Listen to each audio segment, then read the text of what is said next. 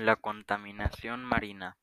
Debido a la inmensidad y profundidad de los océanos, hasta hace poco el hombre creía que podría utilizarlos para verter basura y sustancias químicas en cantidades ilimitadas sin que esto tuviera consecuencias importantes.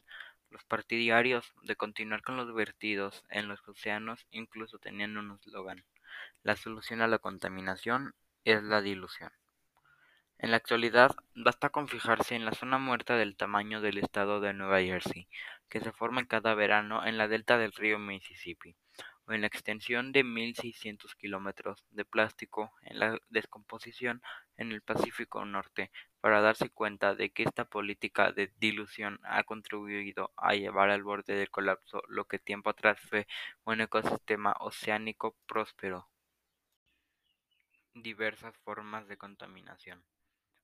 Existen pruebas de que los océanos han sufrido a manos del hombre durante miles de años, desde la época romana. Sin embargo, los estudios llevados a cabo recientemente demuestran que la degradación, especialmente en las zonas costeras, se ha acelerado notablemente en los últimos tres siglos, a medida que han aumentado los vertidos industriales y la escorrentía procedente de explotaciones agrarias y ciudades costeras.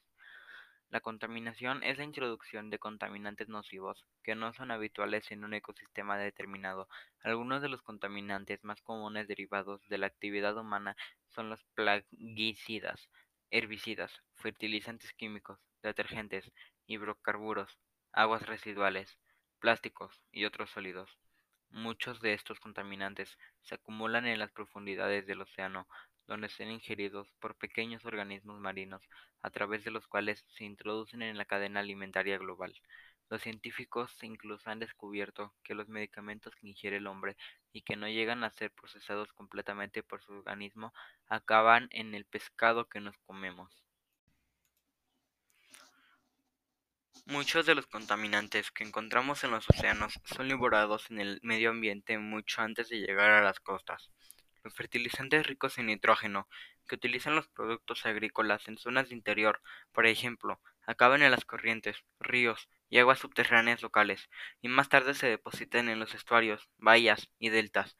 Este exceso de nutrientes puede provocar un crecimiento masivo de algas que consumen el oxígeno del agua, generando zonas en las que no puede haber vida marina o apenas existe.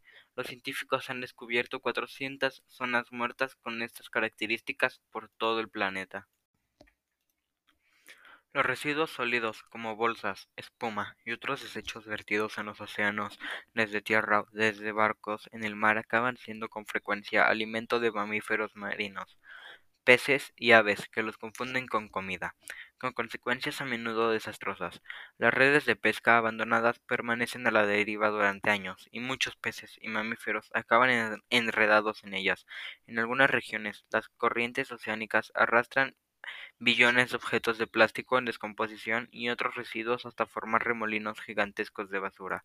Uno de ellos, situado en el Pacífico septentrional, y conocido como el Gran Parche de Basura del Pacífico, tiene una extensión que según las estimaciones llevadas a cabo duplica la, la del estado de Texas.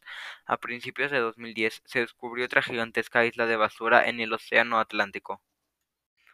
El fin de la era de la dilución. El hombre comienza a percatarse de la insostenibilidad de la filosofía de la dilución. Muchas leyes nacionales y protocolos internacionales prohíben en la actualidad el vertido de sustancias nocivas en los océanos. Si bien su aplicación es a menudo incierta, se están creando santuarios marinos con el fin de mantener ecosistemas marinos prístinos. Asimismo, se están llevando a cabo iniciativas aisladas que han logrado cierto éxito en la restauración de, estuarios y bahías.